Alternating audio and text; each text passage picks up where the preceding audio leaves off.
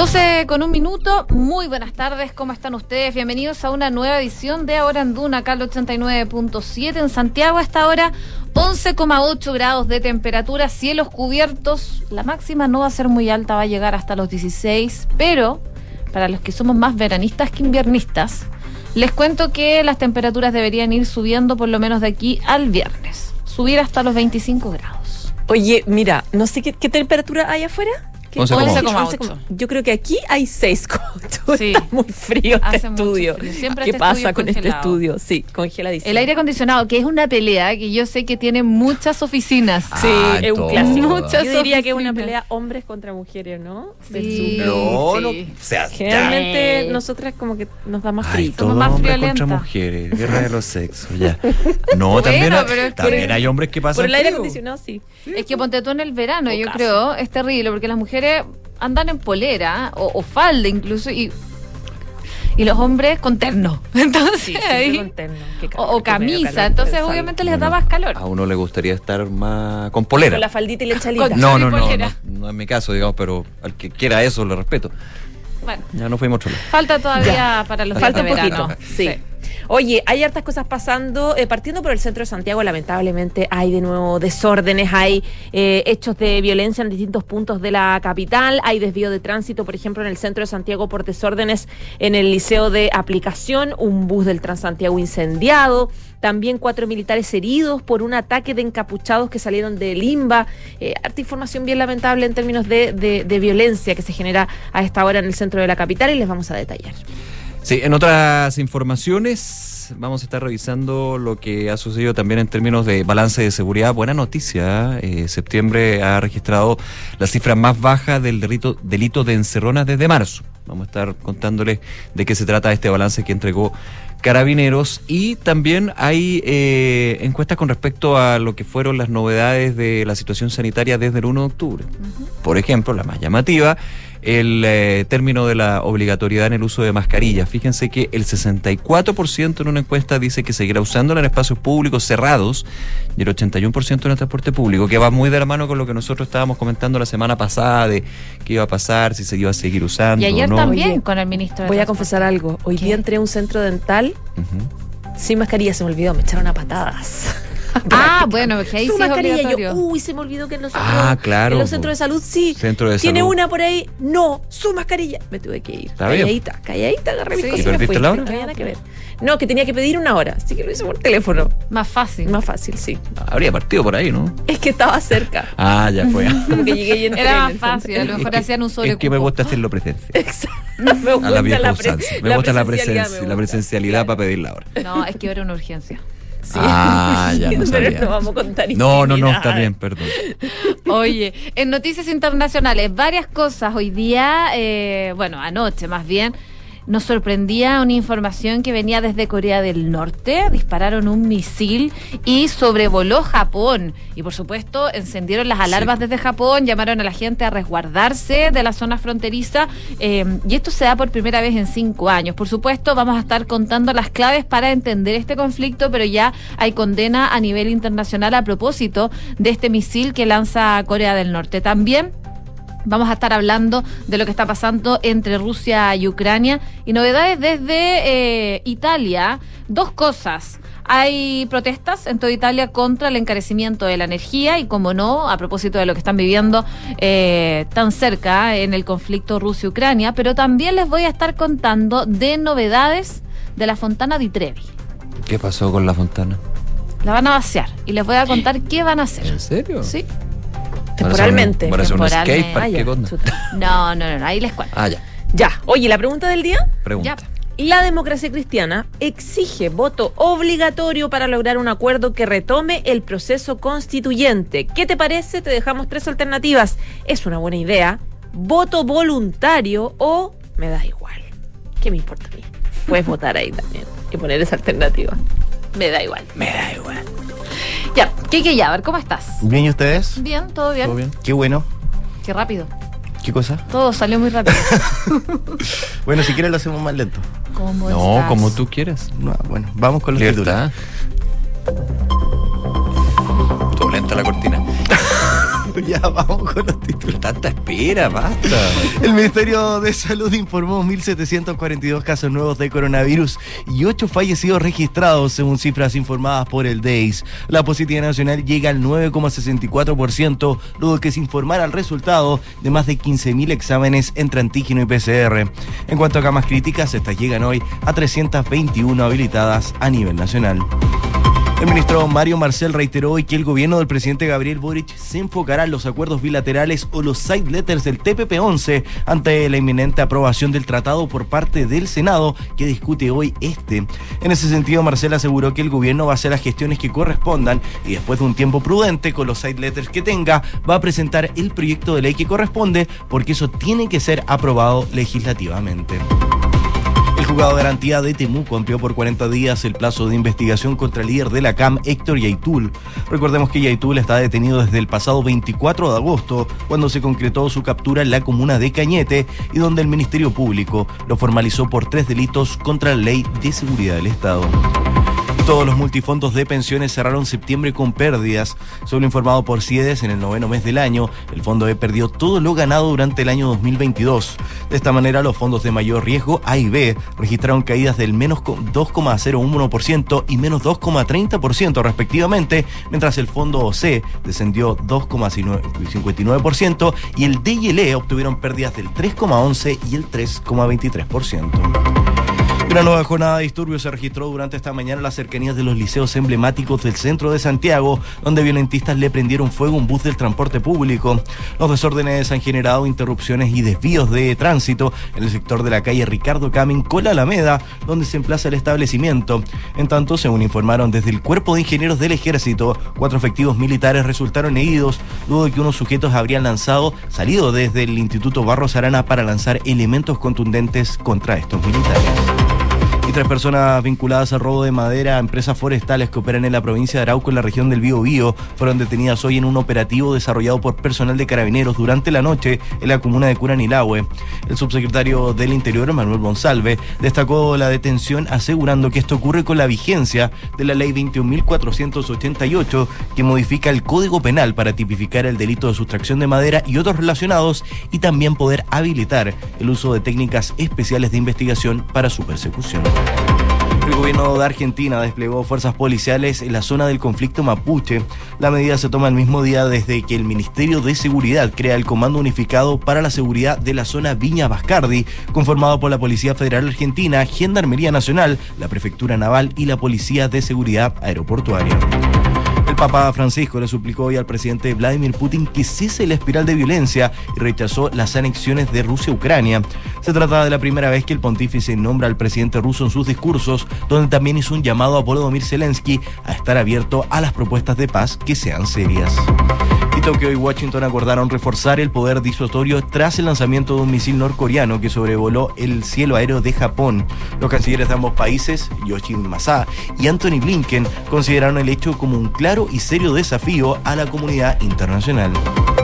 Y en el deporte, Cristian Garín ya tiene horario para enfrentar a Djokovic en el ATP 500 de Astana.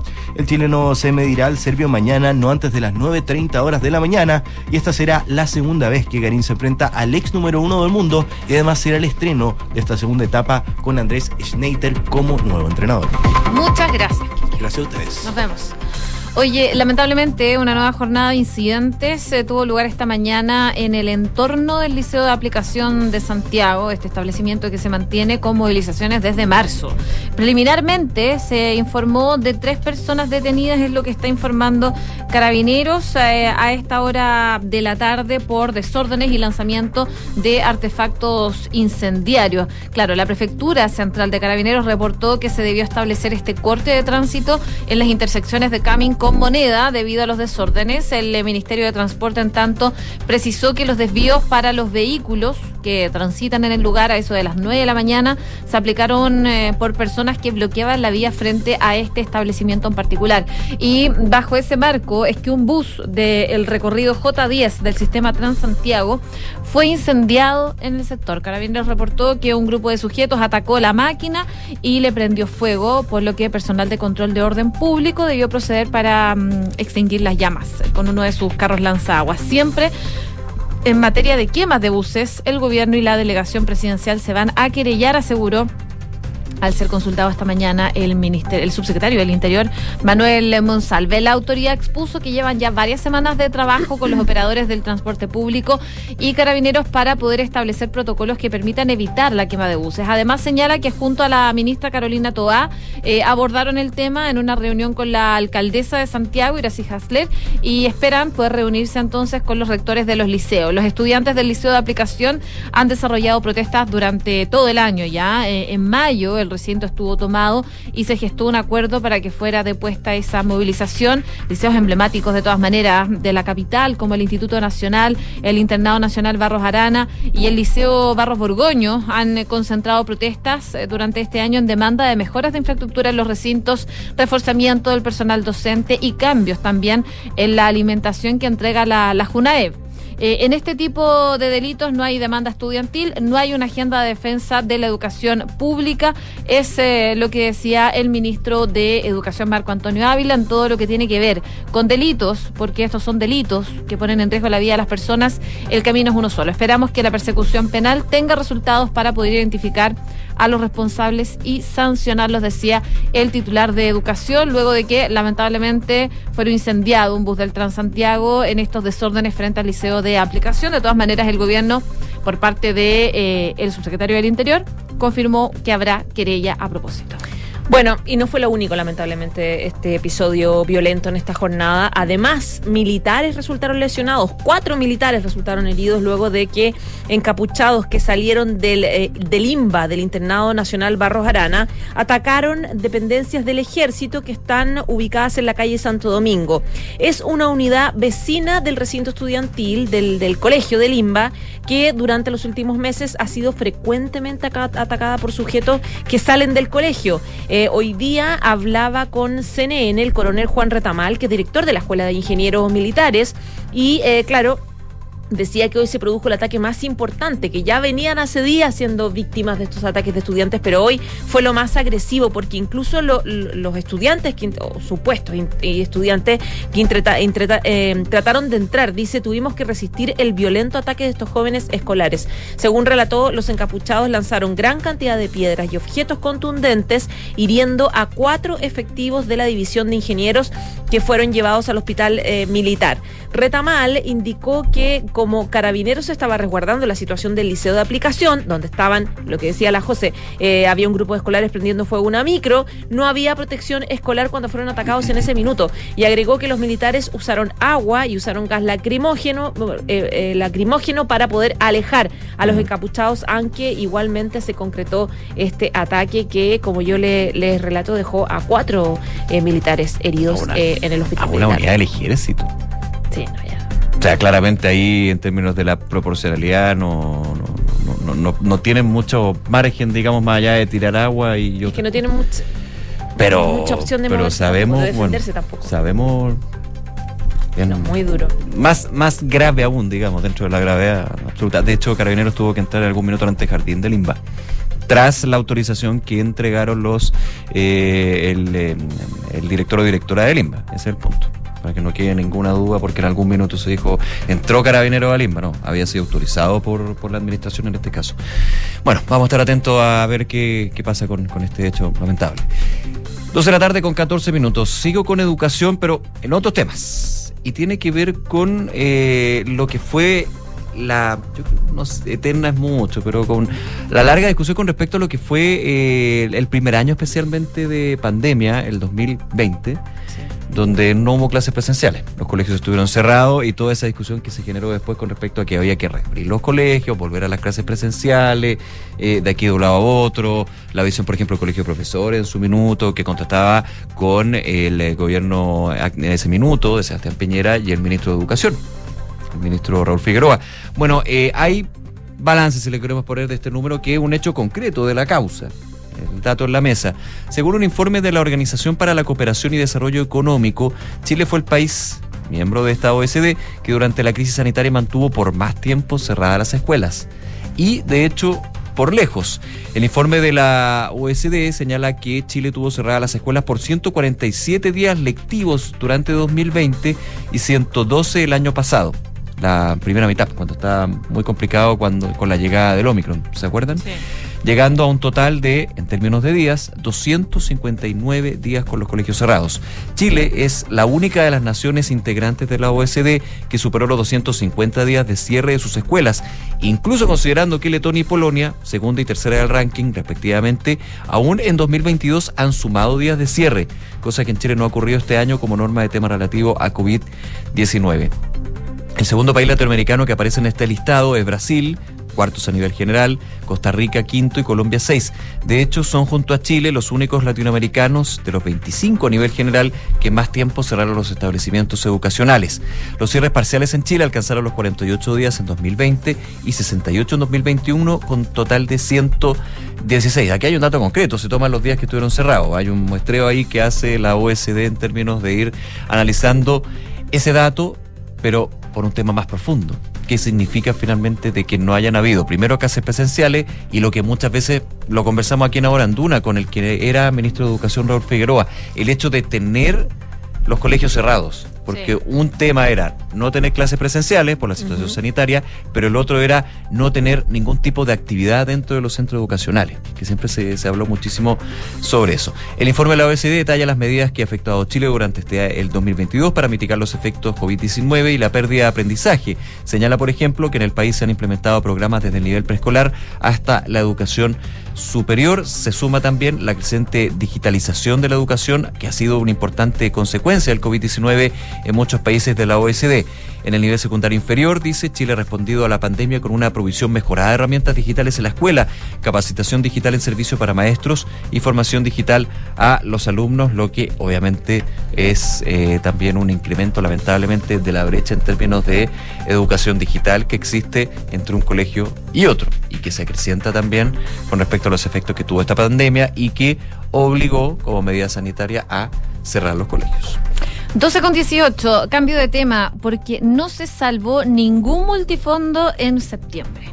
Obtuvieron todos resultados negativos y el fondo E especialmente perdió todo lo que ganó en 2022. La amenaza de una recesión mundial y por supuesto eh, estas presiones inflacionarias que están llevando los bancos mundiales, no solo acá en Chile, a subir la tasa de interés está influyendo por supuesto en todo este panorama. Los fondos más riesgosos, el A y el B, registraron caídas de 2, eh, menos 2,01% y menos 2,30% eh, respectivamente, mientras que el fondo C de riesgo moderado bajó eh, 2,59%. Por su parte, los fondos más conservadores, el D y el E, obtuvieron pérdidas de menos 3,11 y menos 3,23 cada uno, según lo que eh, reporta este detalle de la consultora Ciedes. Bueno, de acuerdo a los análisis, en lo que va de este 2022, eh, contando claramente de enero a septiembre, eh, se aprecian resultados negativos para todos los multifondos. Los fondos A y B registran caídas entonces respectivamente del 17,51 y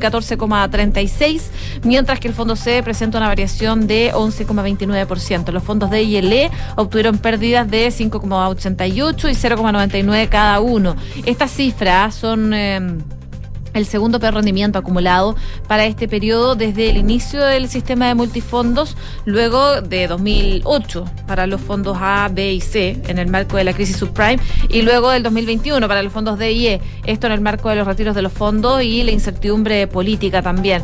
Bueno, eh, según lo que analizan en CIEDES eh, y que explican un poco estos resultados, tiene que ver por la variación de los precios de los instrumentos de renta variable, que a nivel internacional los principales índices mundiales anotaron resultados negativos, siendo estos contrastados parcialmente por el alza del dólar, mientras que a nivel local se registró un retroceso. Así que es parte de lo que se explica también, por supuesto, la escalada de las tensiones en el conflicto Rusia-Ucrania, eh, el alza de tasas históricas en la mayoría de los países, destacados los impulsos de la Fed, eh, con tonos, por supuesto, más restrictivos para el futuro y todo esto en el marco de una inminente recesión global y eso claramente está afectando a los multifondos de pensiones.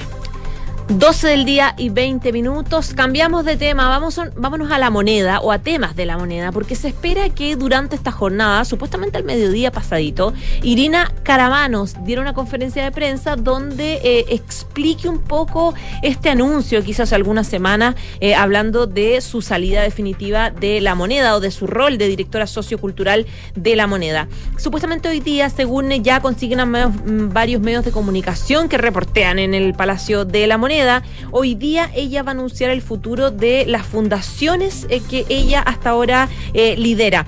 Va a estar junto a la ministra de la Mujer Antonia Orellana, la ministra de las Culturas Julieta Brodsky, el ministro de Educación también Marco Ávila y los directores ejecutivos de las fundaciones que tiene a su a su haber, que son Integra, Prodemu, Artesanías de Chile, Foji, Chile Center y Tiempos Nuevos. Que ya que esté con los ministros es una señal claramente una señal eh, de hacer algo institucionalizado, obviamente. Em, ella, eh, recordemos que es actual coordinadora sociocultural de la moneda, eh, va a hablar sobre este tema, sobre su futuro también del cargo. Recordemos que em, Irina Caramanos, cuando salió este reportaje de la tercera, un día domingo, un poco contando cuál era el plan que tenía ella para su salida ya definitiva del Palacio de la Moneda, Caramanos explicó que lo más probable es que esta salida ocurra en este año. Explicó de hecho que cada, cada mm, fundación se iba a ir a ministerios relacionados y dijo que se iban a hacer los anuncios en el momento adecuado mientras lo administrativo un poco se vaya saldando.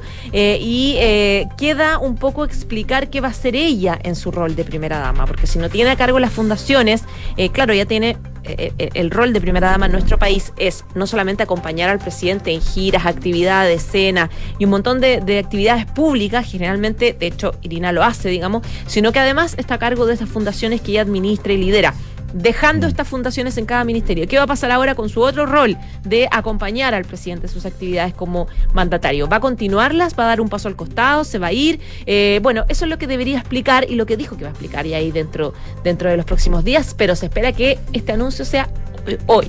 Solo como dato, eh, desde hace un buen tiempo ya no se usa el concepto de primera dama en, pues. en el ambiente de la moneda o en términos de actividades Está bien, se habla de directora sociocultural de la presidencia, lógico. Y esto también muy... Pero ahora dejaría de serlo en el fondo. Por eso como en propiedad. Pero recordemos que ni primera ni dama fue lo que dijo en algún minuto Irina Caramanos y eso también establece un punto con respecto a lo que iba a hacer en adelante. Claro, es que del título, desde su punto de vista ella no, nunca encabezó no debería estar entonces después de, que, de la entrega de las fundaciones le queda solamente el cargo de acompañante del presidente. Claro, yo hay que esperar el detalle, pero ¿qué pasa con la dirección sociocultural de la presidencia? Ese es clave, porque el cargo, cargo, cargo, digamos, institucionalizado, ad honorem, como ha sido eh, la constante en los últimos años, es la dirección sociocultural de la presidencia. Claro, que son las fundaciones. Que son lo que mueve las fundaciones y otro tipo de actividades. Finalmente se disuelve esa dirección sociocultural de la presidencia, pasa a otros temas. porque se va, si se pensando va a dividir el ministerio. Claro, pensando más allá en la figura de Irina Garamanos, que obviamente es lo que llama más la atención, pero sacando la, la, persona, eh, el cómo se la institucionalidad, digamos.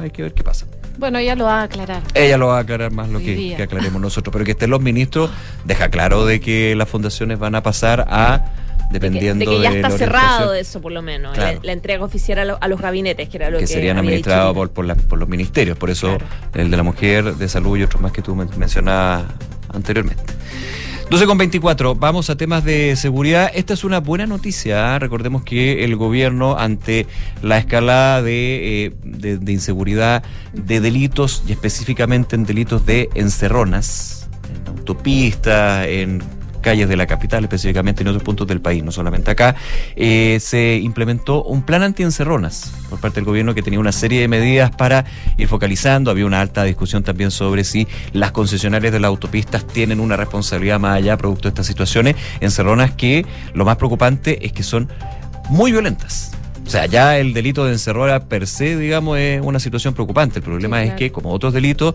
eh, hay situaciones de violencia que de hecho ha terminado con personas asesinadas, y eso es lo más preocupante. Bueno, septiembre tuvo la cifra más baja de encerronas desde marzo, lo que informó Carabineros esta mañana en el balance semanal que entregan eh, constantemente. De acuerdo a los números, en marzo se dieron 1.070 casos de, deli- de este delito, los que llegaron a 1.127 en abril y alcanzaron su pique en mayo con 1.280.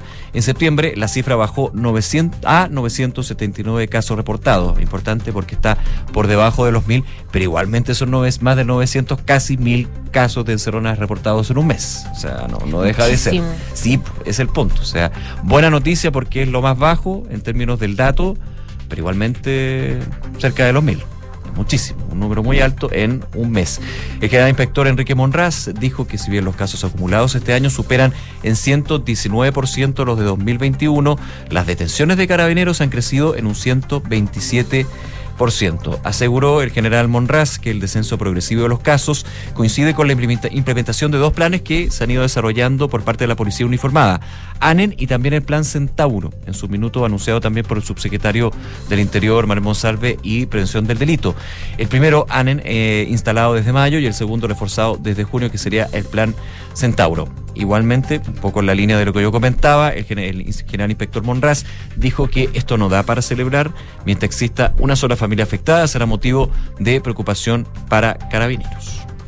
Oye, 12 con 25 está revisando informaciones que acaban de salir. No sé si ustedes tuvieron la posibilidad de ver un video de un joven eh, destruyendo un grifo en la comuna de Las Condes. Bueno, eh, ayer la alcaldesa de la comuna, Daniela Peñalosa, anunció una querella contra el responsable. La Fiscalía Oriente logró ya identificar a este joven que destruyó el grifo en un hecho que fue grabado y también difundido en redes sociales. Eh, claro, la, alcaldesa condenó el acto y anunció esta querella junto a Aguas Andinas eh, contra el responsable. Desde la Fiscalía señalaron que solicitarán al tribunal fecha para formalizar a este joven por el delito de daño. Lo- las diligencias fueron solicitadas por el fiscal Francisco Lanas y de momento no se dio a conocer el nombre del sujeto, pero ya está identificado y eh, tiene 18 años. Respecto a la suma que tendría el daño del grifo, según lo que explicaba la alcaldesa, serían 900 mil pesos, pero hay que sumar una serie de elementos y eso alcanzaría en total los 5 millones de pesos. La destrucción de este grifo es un delito intolerable que pudo haber tenido consecuencias muy graves, decía la alcaldesa. Así que eh, lo último que se conoce es que se va a formalizar a este joven que tiene 18 años y que, eh, según lo que se conoce, fue grabado por su hermano. Y el video eh, después se viralizó en redes sociales. 12 del día, 26, min- 27 minutos antes de irnos a la pausa, quiero contarles dos cosas sanitarias. La primera, eh, la cifra de eh, personas contagiadas de COVID-19 que afortunadamente es baja. El gobierno cifró hoy día en 1.742 nuevos casos confirmados de coronavirus en Chile con un informe confeccionado con 15.000 exámenes, 9.000 de ellos PCR. Se trata de un nuevo mínimo de este testeo no visto desde el 16 de mayo de 2020, por lo tanto es una buena noticia en el sentido de la baja eh, contagios- contagiosidad del virus. Y además les quiero contar respecto de eh, el fin del uso de obligatoria. Hay un estudio, de hecho un sondeo que hizo el Centro de Políticas Públicas e Innovación en Salud de la Facultad de Gobierno de la Universidad del Desarrollo y Panel Ciudadano que reveló que un gran porcentaje de personas va a seguir usando la mascarilla, independiente del escenario, aunque también hay quienes decidirán dependiendo del lugar y el espacio. Según eh, la información que daba Paula Daza, miembro de la investigación, hay una gran mayoría que está concientizada por los riesgos, al menos en lo discursivo, y decía ella, eso es bueno. Según la encuesta, que tuvo una muestra de 1.048 casos, el 60% seguirá la recomendación de utilizarla en espacios y actividades de mayor riesgo, y el 26% va a evaluar la circunstancia y el 11% simplemente no la va a usar. Hay un 64% dice respecto a eh, si se va a seguir utilizando la mascarilla en lugares públicos cerrados, el 64% dice que sí, mientras que un 24% dice que dependerá de la cantidad de personas, mientras que un 12% dice que no la va a usar. 12 del día, 29 minutos. Nos vamos a la pausa, pero antes les recordamos la pregunta del día para que voten con nosotros y además les adelantamos cómo va votando la gente, por ejemplo, en eh, Twitter. La DC exige voto obligatorio para un acuerdo que retome el proceso constituyente. Y en Twitter el 92,6% dice es una buena idea. Casi la mayoría, el 92,6% dice que es buena idea retomar el voto obligatorio. Apenas el 3,7% dice el voto voluntario. Pausa y volvemos para revisar más informaciones aquí en Ahora en Duna, el 89.7. Enfrentar el cambio climático es tarea de todos. Duna, por un futuro más sostenible.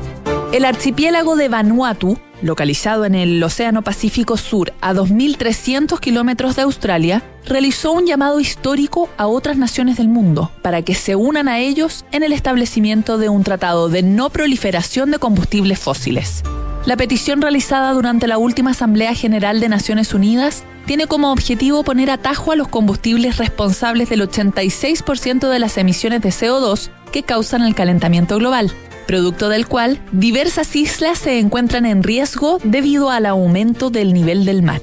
El llamado convierte a Vanuatu en el primer estado en pedir un mecanismo global para detener la expansión de los nuevos proyectos de combustibles fósiles y gestionar una transición justa lejos del carbón, el petróleo y el gas. Acciona, expertos en el desarrollo de infraestructuras sostenibles para recuperar el planeta. El momento es ahora. Llegó Cyber Monday al nuevo falabella.com. 70% de descuento en neumáticos. Productos seleccionados. Solo en falabella.com. Descarga la app. Ofertas válidas del 3 al 5 de octubre de 2022. Términos y condiciones en falabella.com.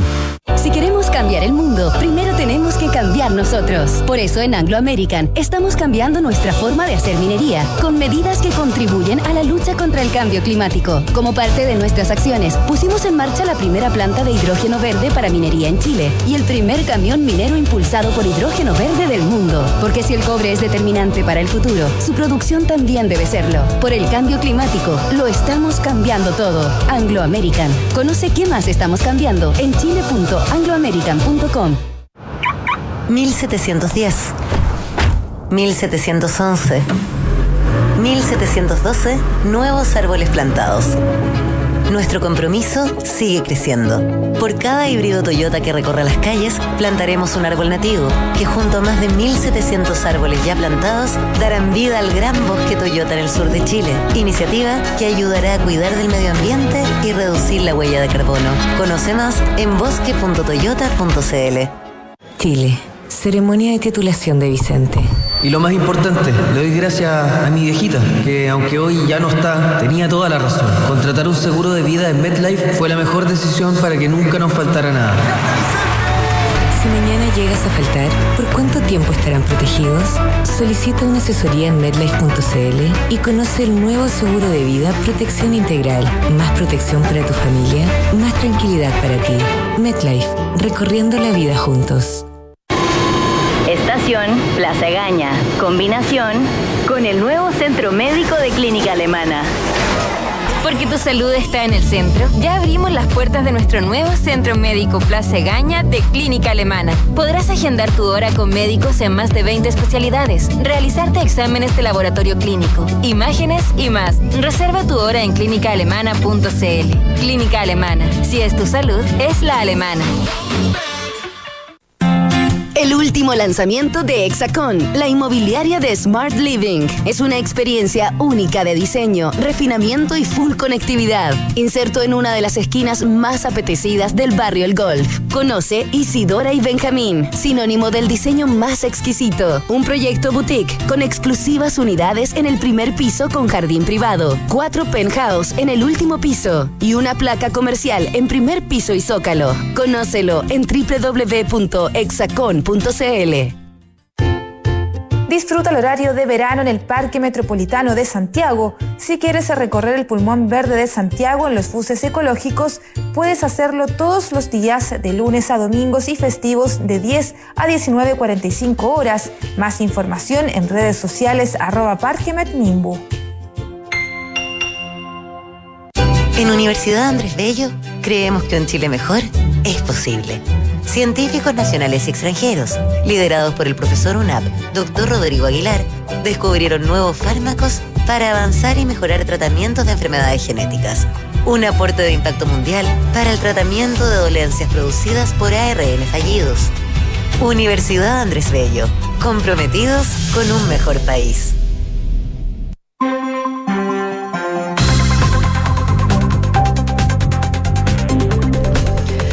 12 con 35. Estamos de regreso en ahora en Duna, acá el 89.7. Ayer no estuvo con nosotros, pero hoy sí. Porque tenía cosas más importantes que hacer. No, ustedes son lo más La importante. catedral. No, pero tenía que dar una cátedra de periodismo. De, periodismo, de- cómo ser mujer periodista deportiva y no morir en el intento. Tal sí, cual. estuvo muy, muy interesante ahí con Paula Escobar, que tiene esa cátedra en la Universidad Diego Portales y me invitó muy amoroso, así que lo pasamos bueno. súper, súper bien. Hoy día les vengo a contar ¿Qué cosa? que, bueno, hoy es la jornada número 4 de los Juegos Odesur que se están desarrollando en Asunción. Una parte del Team Chile está, la otra parte viaja este fin de semana porque los Odesur son duran dos semanas y se dividen las disciplinas, no están todas haciendo de manera simultánea y eh, hoy es la cuarta jornada y en esta primera semana Chile ya marcha quinta con 8 oros, 6 plata y 15 bronce. Solo ayer sumó 24 medallas. Obviamente Brasil lidera el medallero como es costumbre, seguido por Colombia, Venezuela y Argentina. Fran, te vamos a tener que interrumpir Sí, unos obvio. minutos, solo unos minutos para ir a la moneda, porque a esta hora habla Irina Caramanos. Escuchemos. Eh, ministra de la Mujer y Equidad de Género, ministra de las Culturas, las Artes y los Patrimonios, ministro de Educación y todos los directores ejecutivos de las fundaciones Integra, Prodemu, Tiempos Nuevos, FOGI, eh, Artesanías de Chile y Chile Enter. Durante la campaña nos comprometimos desde el gobierno eh, a transformar este espacio y yo al asumir este rol. Y hoy venimos a informar eh, que comienzan las innovaciones eh, institucionales a propósito de que ayer tuviéramos un directorio de Integra en donde se aprobó unánimemente la modificación estatutaria que implica que las primeras damas como figura ya no serán quienes presidan el directorio, sino que a continuación sería el ministro de Educación, en este caso de Integra, que designe a eh, una nueva presidenta o presidente según criterios de idoneidad profesional y con experiencia sectorial. La idea es que siga orientando el trabajo, ¿cierto?, de las fundaciones eh, en función siempre de eh, poner el foco en las personas. Eh, esto ha sido muy valorado por eh, distintos sindicatos, son siete los de Integra, eh, con orgullo, de hecho, a propósito de nuestro compromiso con cumplir con profesionalizar el trabajo y también con generar mayor coherencia entre los distintos niveles jerárquicos de las fundaciones en relación también con el sistema estatal. Trabajamos en etapas desde un comienzo. Eh, escuchamos buscando eh, fortalecer la misión de cada una de las fundaciones y hicimos varias eh, modificaciones y mejoras internas, tales como eh, a nivel de condiciones laborales, de mejoras en eh, la planificación eh, financiera, los planes estratégicos. Eh, también hicimos muchos procesos de participación y democratizamos varios eh, procesos, por ejemplo, inauguramos concursos públicos en el caso de la selección de directores regionales, cosa que también fue muy valorada eh, a propósito del profesionalismo que eso demuestra. También firmamos eh, decenas de eh, convenios para articularnos, pero sobre todo para elevar los estándares del trabajo de estas fundaciones, para poder asegurar también en el largo plazo su calidad. Ahora comienza una etapa de acercamiento paulatina y definitiva de las fundaciones a los ministerios para poder eh, lograr darles estabilidad programática. Esto sí lo hacemos además eh, manteniendo intacto el estatuto laboral y también eh, el carácter de fundación privada. El valioso trabajo que hicieron todas las primeras damas dio inicio a proyectos con un importantísimo rol público y social. Hoy aseguramos la continuidad de todo eso, fortaleciendo eh, a todas las fundaciones, vinculándolas de manera estrecha con los ministerios sectoriales. Este gobierno contribuye a que el Estado avance en asegurar y garantizar una cobertura de derechos sociales y culturales.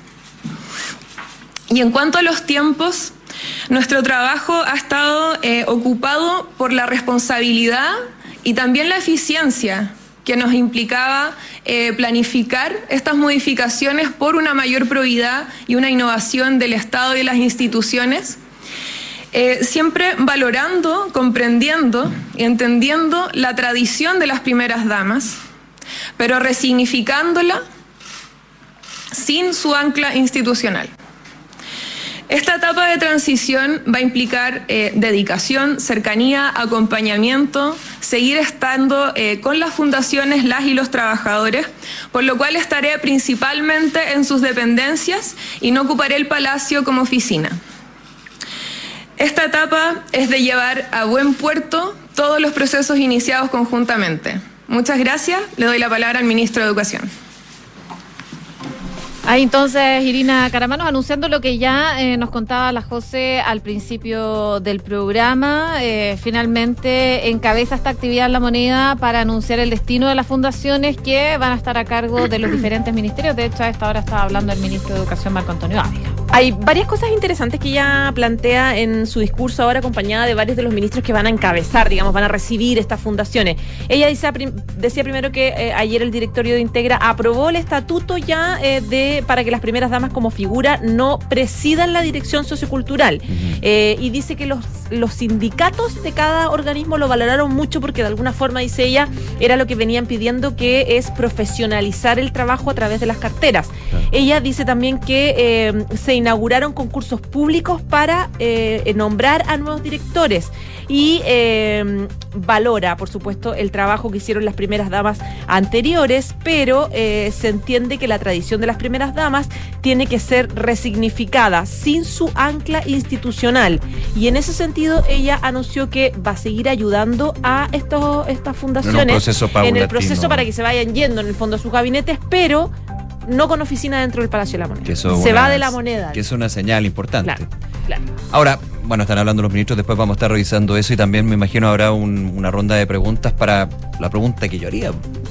Sí, es que lo que todos nos preguntamos, ¿él va a seguir acompañando como primera dama al presidente? No, no, y, pensando, y pensando en esta reformulación del el cargo, la posición de primera dama, al final la primera dama es que se ¿Va a ser algo? porque eh, yo tengo la sensación que ¿Va a ser acompañante solamente? es que yo, tengo la sensación que, durante la campaña su crítica era a que el rol de acompañante era anacrónico. Es que, es que recordemos también, acá hay un contexto, acá hay un contexto, hagamos a memoria también.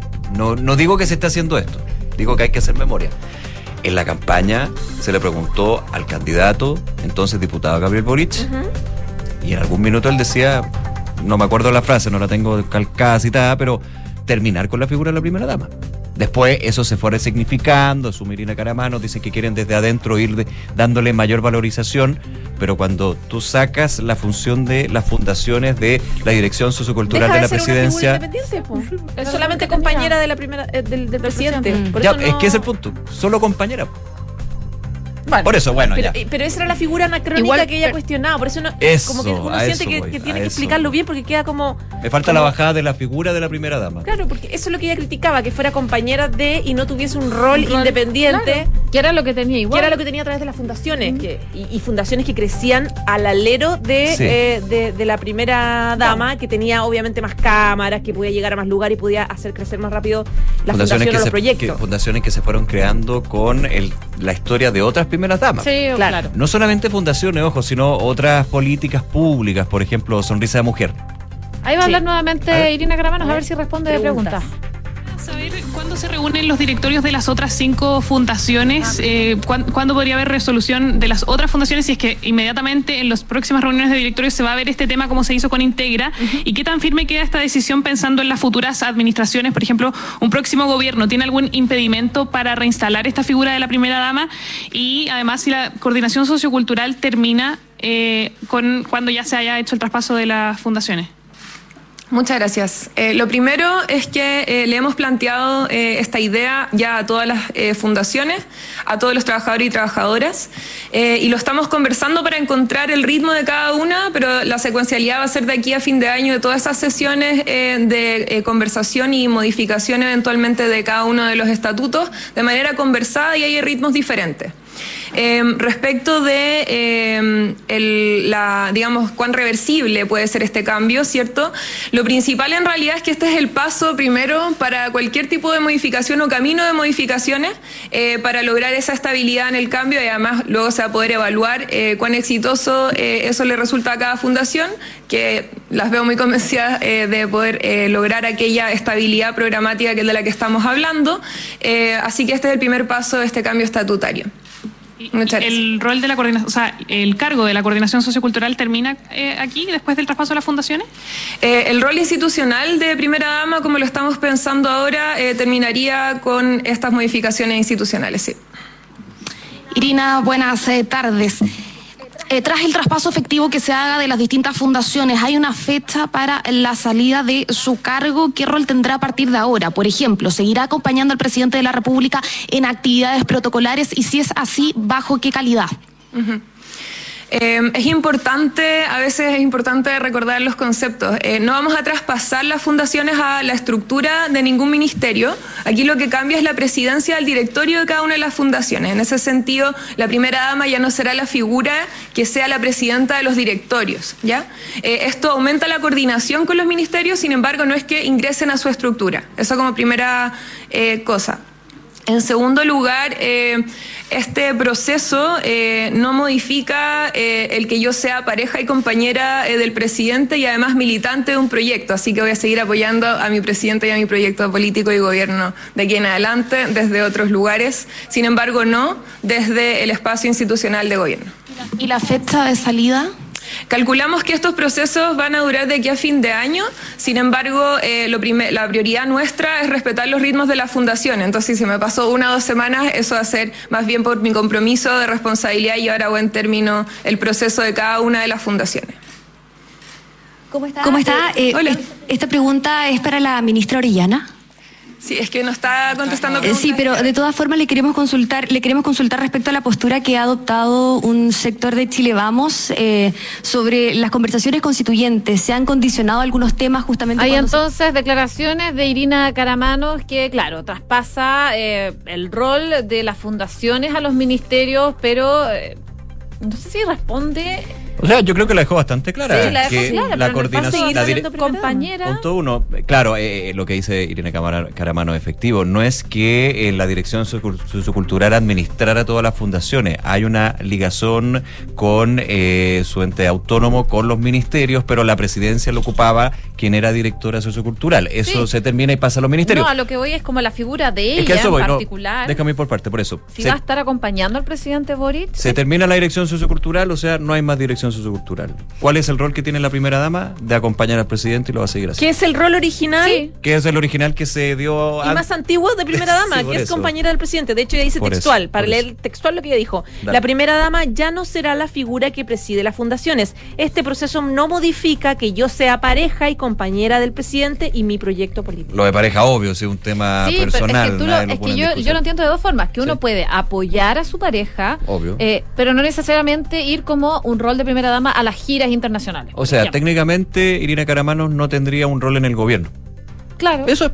Claro, pero Institucional, a eso mi me duda refiero. es, es que si lo va a estar apoyando, por ejemplo, desde la casa, oye, que te vaya súper bien. Eso, te o apoyo, te apoyo. Va te a ir con él O- a los viajes. O lo va a acompañar a la gira y, y, va se a saludar a la esposa. Y se va a juntar con claro. las primeras damas del mundo y eso. va a, organización, va, a- Va va a organizar ser- eventos de primeras damas, no sé, en Nueva York, como lo hizo ahora. Eso mismo. O sea, es esa, es la, esa es la duda. Es una vuelta, pero va a ser la pareja del presidente. Sí, pero es que, que eso implique que va a viajar con él o que lo va a apoyar, por ejemplo, desde Ahora, la casa. le ella si, lo va a apoyar le igual. preguntan si se puede ser reversible, pensando, no sé, si cuatro años, quien llegue, diga, no, pues en realidad volvamos para atrás. Claro, no sé, eso es más complejo, digamos, pero obviamente yo creo que, bueno, eso ya en cuatro años, ya me estoy adelantando. Bueno, oye, volvamos vamos. al deporte. Va a 12 generar- va a generar 49. harto debate, todo Sí, el día, y lo vamos a estar esta hablando en un ratito más, probablemente. Sí. Volvamos con la Fran. Sí, Fran, lamentablemente la tuvimos que interrumpir. No, no, era estaba bien atenta, estaba bien atenta. Atenta, que- ¿Puedo decir una cosa que a mí me- no me queda claro si es que el rol va a seguir llamándose primera dama? Porque me parece que hay que pensar que también van a haber mujeres presidentas y esperemos que sigan habiendo. ¿Y cómo se va a llamar ese rol? Tienen también que cambiarle el nombre. Ah, quizá. claro, como, como No podría- Dávalo que tuvo Claro, director sociocultural. Habría que también plantearse eh, renombrar el, el cargo o la figura. Es que, es que técnicamente no es un cargo. No Es es, una un- figura. Es Una una figura, una figura una histórica figura, como republicana. Claro. Bueno, Como, volvamos al como cuando se hablaba de la familia presidencial, por ejemplo. Ya, eso. Vamos al deporte. Vamos, vamos. Perdón, perdón. ¿En qué habíamos quedado? No, yo estaba hablando de los Juegos Odesur. Ah, verdad. Que Chile le ha ido muy bien esta quinta en el medallero, ya suma eh, 8 oros, 6 platas, 15 bronce. Solamente ayer sumó 24 eh, medallas. Brasil, Colombia, Venezuela y Argentina son las top 4. Dentro de lo más destacado que ha habido es, bueno, el remo que siempre deja en lo, en el más alto nivel a Chile, entre ellas las mellizas Abraham que ganaron el oro y Crystal Kovrich que sumó una nueva medalla a su amplia carrera como nadadora olímpica y mundial. Ayer se quedó con la plata en los 800 metros y hoy día a las 6 de la tarde van a dar los 1500 metros, que es su especialidad.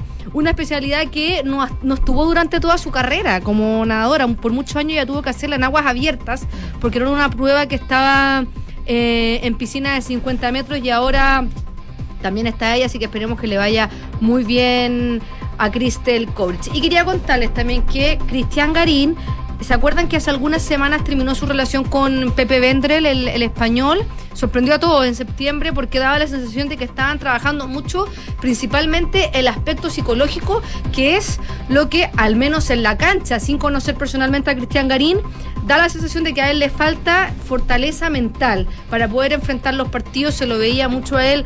eh, eh, peleando con él mismo, discutiendo, porque es indiscutible que a Cristian Garín talento físico y deportivo no le falta. O sea, por algo llegó a ser el 6 del mundo y sor- sorprendió al propio Pepe Bender que le dio una entrevista a la tercera. Dijo que él entendía que había una, un desgaste debido a la intensidad de este proyecto, pero eh, el gran problema es que, según Bender, Cristian Garín no creía en el proyecto, porque de haber creído hubiese buscado una forma de mantener el grupo, buscar alternativas para poder eh, centrarse eh, en, este, en este proyecto. Lo que dice el propio Bender es que a Garín es una persona que en su carrera deportiva le ha faltado estabilidad y eso es un hecho irrefutable. Al final dice es algo que está ahí, que le ha pasado la factura en su historia deportiva y una de las cosas que tiene que mejorar es tratar de centrarse en lo que depende de él y no en lo que pasa afuera. Y según publicó el portal nacional de, tenis que se llama Séptimo Game, Game quiero decir, regresa con el gringo Schneider, que de hecho va a debutar mañana con él en el partido con Novak Djokovic en el ATP 500 de, de Kazajistán. Hoy, Cristian Garín es la, la- segunda raqueta nacional, es 79 del ranking ATP va a volver a estar con el gringo Schneider, con quien llegó a estar en el sexto lugar, ganó el ATP de Río, ganó tres títulos Challenger, cuatro ATP, él dio su salto al top 100, pero me llama mucho la atención que haya vuelto a estar con Schneider porque em, él cuando terminó su relación con Cristian Garín, no se refirieron, eh, eh, pareciera que no terminaron en tan buenos términos, porque Cristian Garín publicó algo en su cuenta, en sus redes sociales, y el gringo habló con un, con un podcast argentino y contó en ese podcast que Cristian Garín ni siquiera lo llamó personalmente para decirle que terminaba la relación, que él se, se enteró de que terminaba la relación a través de su manager. Ah, no hubo como contacto directo. No hubo contacto directo y también, y también en, en esa entrevista eh, Schneider dijo que eh, a Cristian Garín lo que le faltaba también era como creer en los proyectos, eh, eh, un poco lo mismo que está diciendo Vendrell, decía, bueno, tal vez yo soy muy exigente, pero por- porque a mí me gusta sacar a todos los que entreno de la zona de confort. Seguramente tuvieron una conversación Que no eh, gustó mucho. que no, no, y ahora para poder volver deben haber limado todas las esperezas, haberse dado cuenta Cristian Garín que con él fue con el que logró su mejor resultado deportivo y vamos a ver ahora cómo va a ser el coach para lo que queda de esta temporada y el 2023. Solamente eh, la, la apuesta es grande. Volver a estar en el top 10, algo que eh, está complejo porque está en el puesto 79. Sí, sí. Igual hay que entender también que todo este proceso eh, que vivió Cristian Garín, en que, que tuvo como este declive eh, en su ranking, no hay que ser injustos porque igual que muchos tenistas,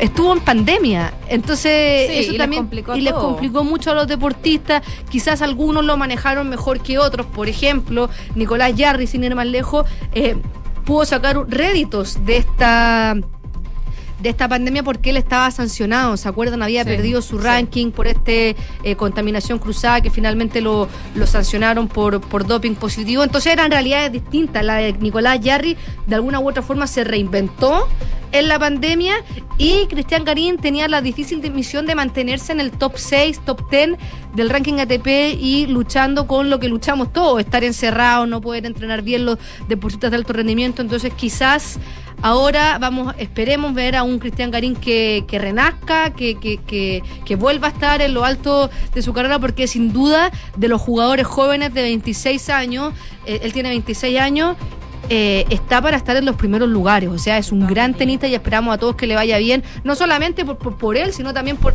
por Chile, porque Chile necesita volver a tener grandes tenistas y, y eso. Así que mañana se estrena en el ATP 500, no antes de las 10 de la mañana de Kazajistán, contra el número 7, ex número 1 del mundo, Novak Djokovic, con quien ya se enfrentaron en un Grand Slam por primera vez. Ganó fácilmente Novak Djokovic. Esperemos ahora que Cristian Garín de la pelea y ojalá gane. Sí, ojalá, ojalá que Vamos le vaya bien. todo. Gracias, Fran. Que estén muy Nos bien. vemos. Chao, Fran, gracias. 12 con 55, vamos al mundo porque eh, el primer ministro de Japón, Fumio Kishida, calificó de barbarie el último lanzamiento por parte de Pyongyang de este misil balístico que sobrevoló el norte del archipiélago japonés y llevó a las autoridades a activar una alerta en la zona.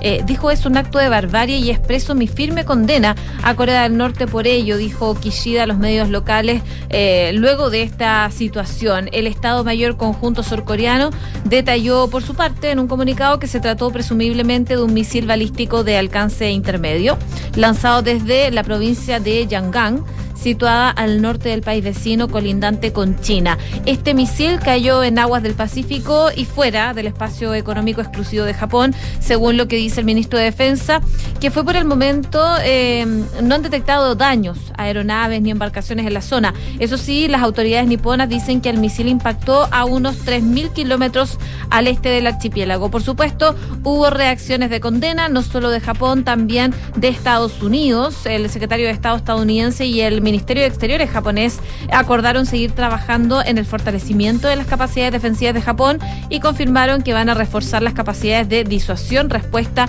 en esta alianza que van a promover la cooperación trilateral con Corea del Sur, según lo que explicaron autoridades de Japón y también de Estados Unidos. Y nos vamos a Italia. A propósito de una información que ya está saliendo en varios medios de comunicación, distintas protestas en toda Italia contra el encarecimiento de la energía, cuando ya están comenzando las bajas de temperaturas, el otoño y viene en camino el invierno.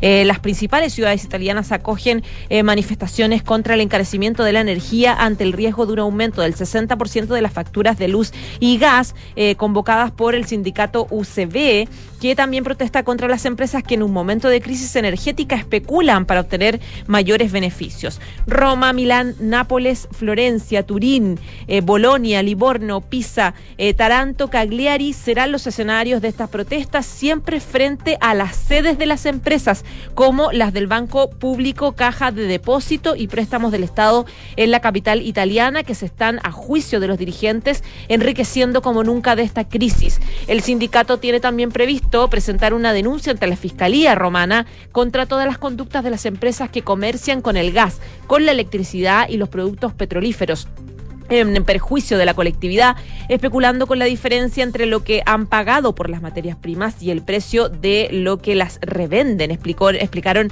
eh, a través de un comunicado. El sindicato critica también al gobierno del primer ministro en funciones Mario Draghi, pero también al futuro ejecutivo de la ultraderechista Giorgia Meloni al asegurar que seguirá la línea del anterior ejecutivo una vez desechadas las supuestas diferencias de las que se hacía alarde para captar votos. Eh, eh, es por esto que este sindicato está organizando a personas de todo el país en distintas ciudades para sumarse en contra de las alzas y el encarecimiento en general de la energía.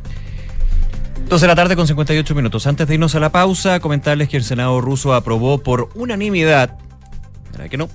Las leyes de ratificación de los tratados de anexión firmados el viernes por el presidente de Rusia con los líderes prorrusos de las regiones ucranianas de Donetsk, Lugansk, Gerson y Zaporilla, en el este y sur del país vecino. Las cuatro leyes fueron votadas una por una y obtuvieron el respaldo de la totalidad de los miembros de la Cámara Alta del Parlamento ruso, documentos que fueron presentados a los senadores por el ministro de Asuntos Exteriores ruso, Sergei Lavrov, quien destacó que para Moscú no tiene importancia que Occidente no reconozca los referéndums de incorporación a Rusia de los territorios, pero allí deben entender la nueva realidad.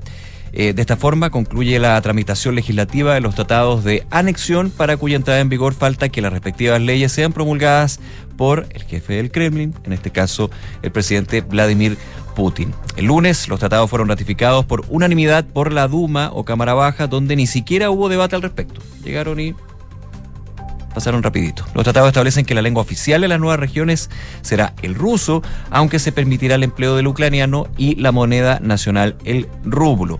Van a mantener sus nombres como nuevos entes de la Federación de Rusia, tanto las repúblicas populares de Donetsk y Lugansk como las regiones de Gerson y Zaporilla. Una de la con tarde. un minuto.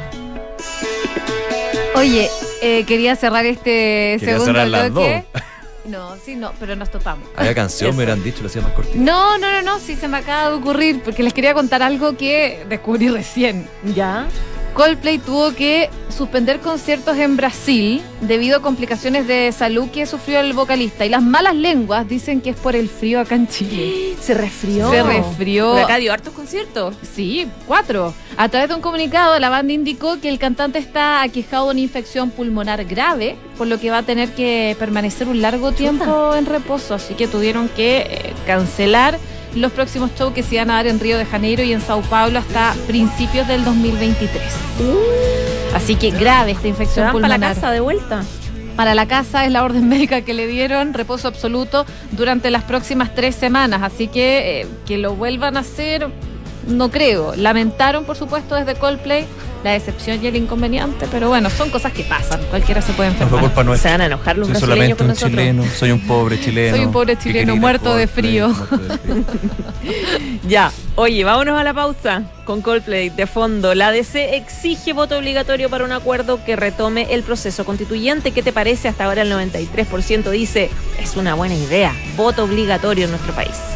Pausa y volvemos para revisar más informaciones aquí en Ahora en Duna.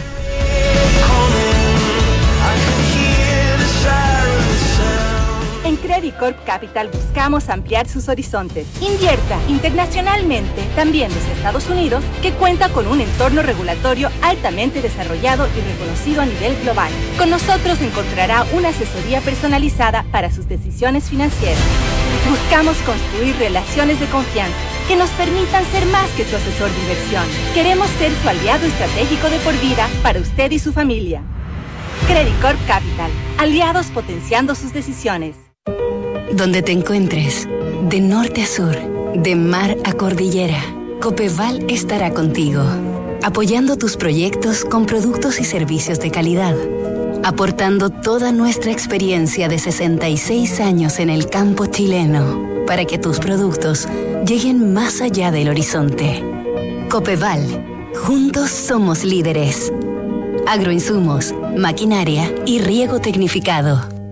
Pedidos ya es más plus que nunca. Descubre ahora el increíble programa de beneficios que tenemos para ti. No te pierdas todos los días envío gratis en todas las marcas seleccionadas, descuentos exclusivos y mucho más. Dale más plus a todos tus pedidos. Súmate a Pedidos ya Plus. Disponible en Santiago, Serena, Viña del Mar, Concón, Reñaca, Chillán, Concepción, Los Ángeles y Temuco. Infórmese sobre los términos y condiciones en el sitio web o la aplicación de Pedidos Ya. Sonda, trabajamos para que disfrutes tu vida, impulsando la innovación y el desarrollo de soluciones que acompañen la transformación digital de las organizaciones de hoy. Cuenta tú también con el respaldo, agilidad y eficiencia del líder en transformación digital de la región. Conócenos en sonda.com. Porque en Sonda trabajamos para que disfrutes tu vida. Sonda. Make it easy. Oye, está lindo tu auto. Te felicito. Es un SUV, ¿verdad? No, es la evolución del SUV. ¿Cómo es eso? Es la evolución del SUV. Es amplio, tiene onda y súper tecnológico. Mira tú, ¿eh? me gustó. Renault Arcana, la evolución de SUV, con un diseño único interior y exterior. Potente y eficiente motor turbo con 150 HP, que rinde hasta 19,6 kilómetros por litro, 475 litros de capacidad en su maletero. Y para mayor seguridad, 6 airbags integrados y cambios dinámicos gracias a su Paddle Shift. Cotiza el tuyo en Renault.cl y súbete a un Renault En Universidad Andrés Bello creemos que un Chile mejor es posible.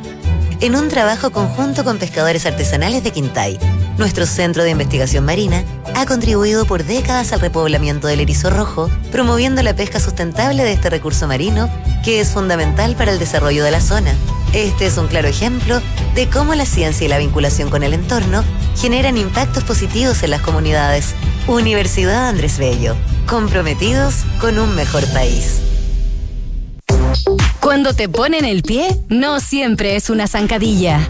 Ahora en Ingebec Inmobiliaria te ayudan a comprar un departamento en verde o con entrega inmediata, pagando el pie hasta en cuatro años y sin intereses. Por fin la oportunidad que estabas esperando para invertir. Encuentra este o más beneficios en ingebecinmobiliaria.cl. Ingebec Inmobiliaria, tu inversión, nuestro compromiso.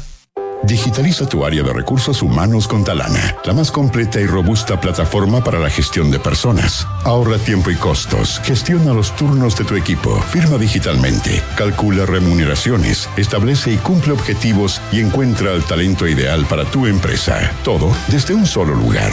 Únete a las miles de empresas que ya han digitalizado su área de recursos humanos con Talana. Conoce más en talana.com.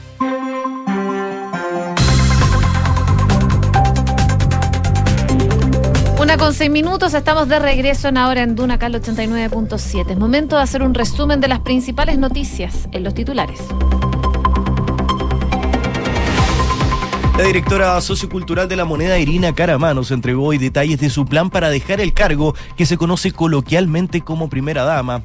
En ese sentido, Caramanos aseguró que la principal modificación es que la primera dama ya no será la figura que presidirá el directorio de las fundaciones y que este proceso no modifica que ella sea pareja y compañera del presidente Gabriel Boric y su proyecto político. Sobre la fecha de salida desde el Palacio de la Moneda, Caramanos no la precisó, indicando que lo más probable es que esto ocurra de aquí a fin de año. El Ministerio de Hacienda ingresará hoy las 27 indicaciones a la reforma tributaria donde destaca la modificación al impuesto al patrimonio como uno de los elementos claves de la modificación presentada por el Ejecutivo. A pesar de que la cartera del ministro Mario Marcel tenía plazo hasta el 11 de octubre para ingresar las indicaciones, el Ejecutivo decidió ingresar hoy las modificaciones donde también se incluyen la eliminación del impuesto de salida para aquellas personas que decidan cambiar su domicilio tributario. El secretario general de Renovación Nacional, Diego Chalper, llamó a los dirigentes políticos y en especial al Partido Republicano a honrar la opción rechazo para mejorar de la campaña y llamándolos a participar de los diálogos constituyentes. En ese sentido, Chalper llamó a la presidenta de Republicanos, Ruth Hurtado, a participar del encuentro que sostendrá hoy Chile Vamos con el oficialismo y en ese sentido Hurtado señaló que la mejor opción para su partido es una reforma que se discuta en el Congreso y que su colectividad no está de acuerdo con repetir la fórmula que ya fracasó. El juzgado Garantía de Temuco amplió por 40 días el plazo de investigación contra el líder de la CAM, Héctor Yaitul.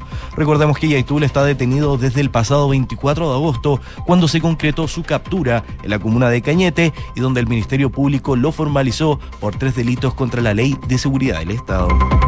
Una nueva jornada de disturbios se registró durante esta mañana en las cercanías de los liceos emblemáticos del centro de Santiago, donde violentistas le prendieron fuego un bus del transporte público. Los desórdenes han generado interrupciones y desvíos de tránsito en los sectores de la calle Ricardo Camin con la Alameda, donde se emplaza el establecimiento, y en tanto, según informan desde el Cuerpo de Ingenieros del Ejército, cuatro efectivos militares resultaron heridos, luego de que unos sujetos que habrían salido desde el Instituto Barros Arana lanzaran elementos contundentes contra los militares. Tokio y Washington acordaron reforzar el poder disuasorio tras el lanzamiento de un misil norcoreano que sobrevoló el espacio aéreo de Japón. Los cancilleres de ambos países, Yoshimasa Hayashi y Anthony Blinken, consideraron el hecho como un claro y serio desafío a la comunidad internacional. Gracias, Quique. Gracias a ustedes. Una con ocho minutos, seguimos revisando informaciones, por supuesto. Hace algunos minutos atrás, el presidente Gabriel Boric eh, defendió la importancia de aprobar la reforma tributaria que ingresó su gobierno al Congreso Nacional, destacando también que la medida va a permitir combatir la desigualdad que dio origen el estallido social. Esto ocurrió en una feria edifica que organiza la Cámara Chilena de la Construcción y ahí, claro, el mandatario abordó el tema tras escuchar las preocupaciones que planteó el líder del gremio, estamos hablando de Antonio Errázuri, sobre esta iniciativa en particular, sobre la reforma tributaria. Bueno, en su discurso, lo que hace el jefe de Estado es decir que... Eh, me tomo la referencia, dice, indirecta que se hace a la reforma tributaria. Nosotros tenemos la convicción de que para que Chile pueda crecer es necesario que tengamos una sociedad más cohesionada. Y para eso, en la medida en que avancemos en crecimiento económico, paralelamente tenemos que avanzar también en mayor equidad en la distribución del ingreso, decía el mandatario durante esta actividad en el Parque FISA de Pudahuel. Así que Ahí, claro, el mandatario recalcaba que es eh, importante que la reforma sea planteado, como ha sido ratificado también por la OCDE, está justamente en esa línea. Es una reforma ambiciosa, pero que está siendo trabajada en conjunto con diversos sectores. Y ahí también sostuvo que no había que olvidarse de que lo que nos pasó en Chile hace tan poco es un malestar que sigue aún latente, en donde, como ustedes bien dicen, eh, se requieren cambios estructurales que no sean dogmáticos, cambios estructurales que se hagan cargo de enfrentar las profundidades en las desigualdades que tiene Chile actualmente. Según el gobernante dice, yo creo que podemos cambiar ambas cosas. Parte entonces de las reacciones del presidente Gabriel Boric respecto a la reforma tributaria que dice que, eh, o llama más bien, a no olvidar lo que pasó el 18 de octubre. Bueno, ya que estamos hablando del presidente Gabriel Boric, precisamente hoy Irina Caramanos en el Palacio de la Moneda encabezó una conferencia de prensa donde se refirió al futuro de las fundaciones que preside como directora sociocultural de Palacio.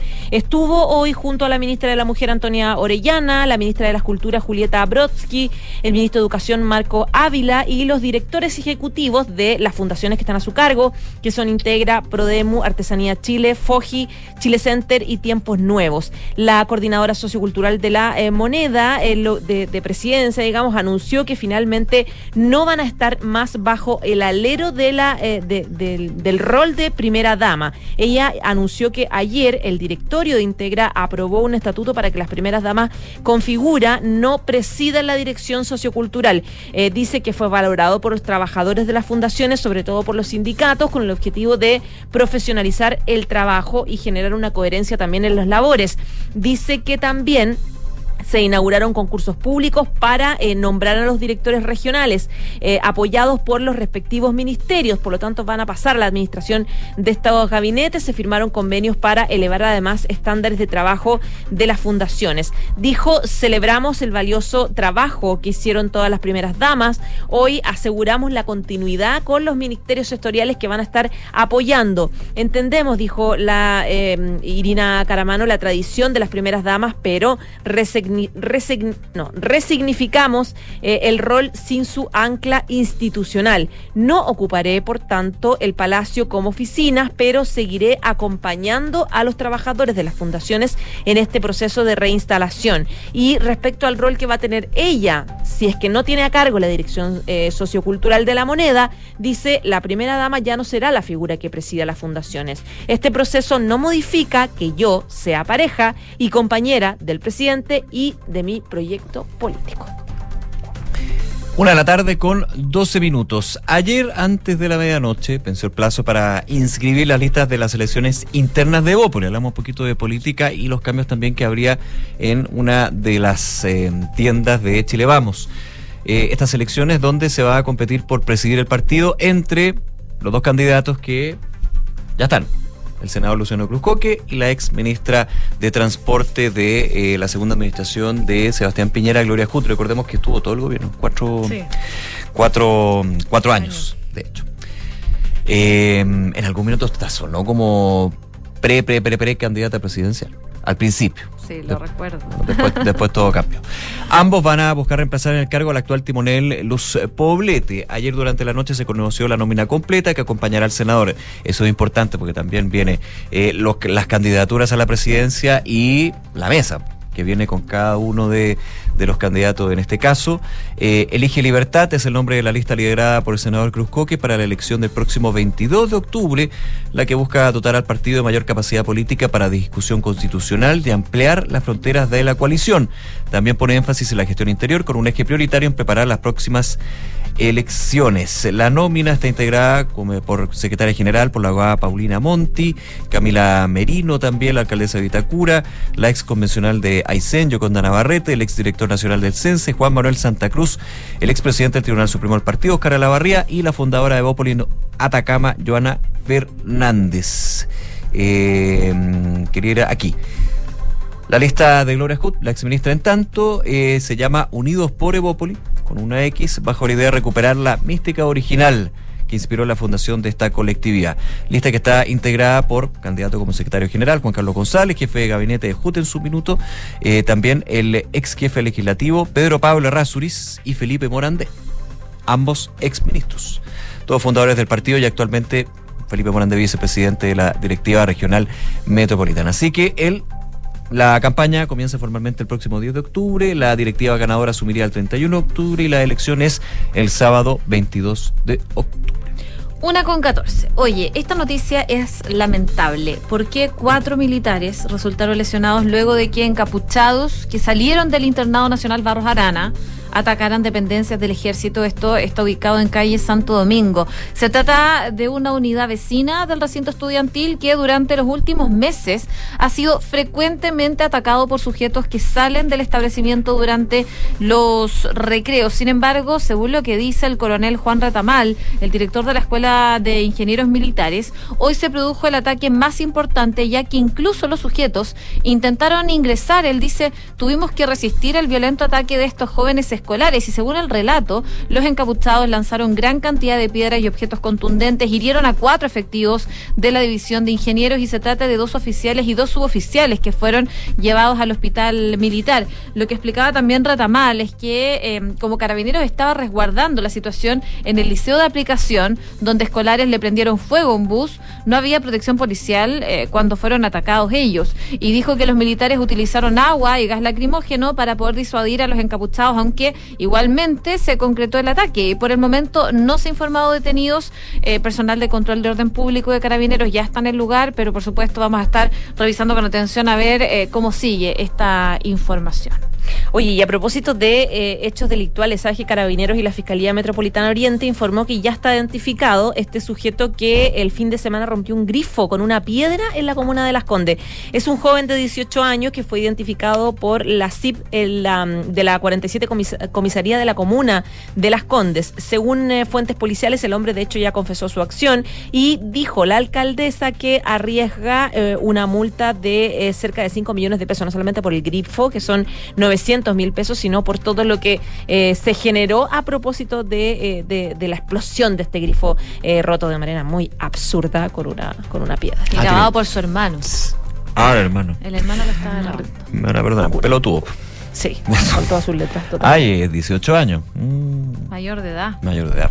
No, porque hay una querella agua andina. Bueno, vamos a ver.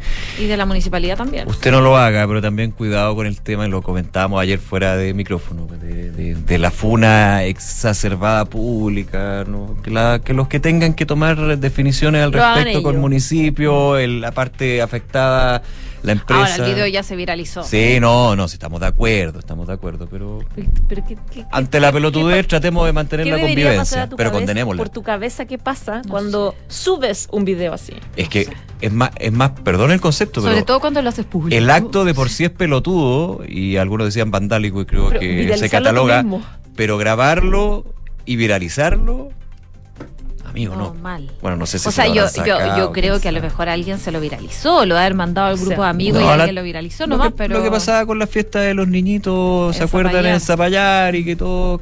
Y, ah, y mandaban los audios. Y no pasó nada, claro. Y, y no, no solamente en Zapallar, sino la que ocurrió en Maipo al principio y que aquí yo me enojaba y terminaba hablando y alargándome como ahora. Así que, bueno, filo. Como un señor. Como, ya, po, como un viejo cascarrado, ya. Pero está bien, ya. Dale honor a tu edad. Sí, a mis 45. Vamos, antes de irnos a la, a la- Antes de irnos, en realidad, quería contarles de otra cosa que a mí me. ¿Ya? Pero no te Que te sigas enojando, por favor. No, sí, ya está enojado. Está que enojado. tiene que, ver que se con, que tiene que ver con las carreras clandestinas. Costanera Norte, ¿Qué clásico. te digo? Clásico, ¿para qué te digo? Son peligrosísimas. Oscurece y ya oscurece, a uno le da miedo andar por ese y, y sector. todos se quedan, todos se creen Toreto, Toreto y al final no, no, no dan ni para eso. Bueno, eh, hay una ley ya que va a endurecer las sanciones con respecto a esto. De hecho, fue publicada en el diario oficial ya, despachada hace un par de semanas. Endurece las sanciones contra las carreras clandestinas de vehículos motorizados que pueden alcanzar el eh, millón doscientos mil pesos.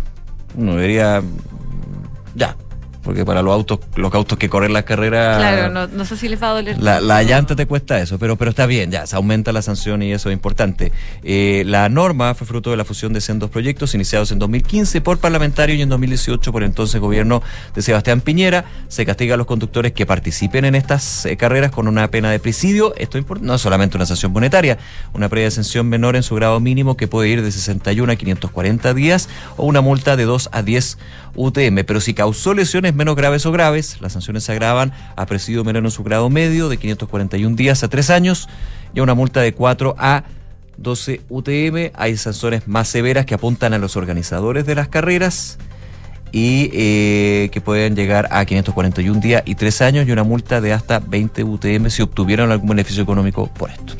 Una con 20, ya nos tenemos que ir. Antes les queremos comentar los resultados de la pregunta del día. Vamos, la DC exige voto obligatorio para un acuerdo que retome el proceso constituyente. ¿Qué te parece? Buena idea, dijo el 94,6%. Voto voluntario, dice el 2,7% y me da igual, 2,7% también. Ah, yo tengo que las menciones. Estoy disperso. Me enojé. Ay, sí, vamos. Ahora me desenojó. Ah, muy en enojado. Credit Corp Capital buscan ampliar tus horizontes. Invierte internacionalmente de Estados Unidos que cuenta con un entorno regulatorio altamente desarrollado y reconocido a nivel global. Credit Corp Capital, aliados potenciando sus decisiones. Copeval, 66 años junto a la agricultora aportando los agroinsumos, maquinaria en riego tecnificado y riego tecnificado para que tus productos lleguen más allá del horizonte. Encuéntralos en sus 24 sucursales desde Copiapó a Puerto Varas o en www.copeval.cl. La transformación digital de tu negocio nunca estuvo en mejores manos. En Sonda trabajan para que disfrutes tu vida, innovando y desarrollando soluciones tecnológicas que mejoran y agilizan tus operaciones. Conócelos hoy, Sonda Make It Easy. Y pedidos ya es más plus que nunca. Descubre el increíble programa de beneficios que tiene para ti. Envíos gratis en todas las marcas seleccionadas, descuentos exclusivos y mucho más. Súmate a Pedidos Ya Plus. Términos y condiciones en el sitio web o app de Pedidos Ya. Una con 21, bien a continuación cartas notables, luego la segunda edición de Información Privilegiada. Nosotros nos reencontramos mañana desde las 12.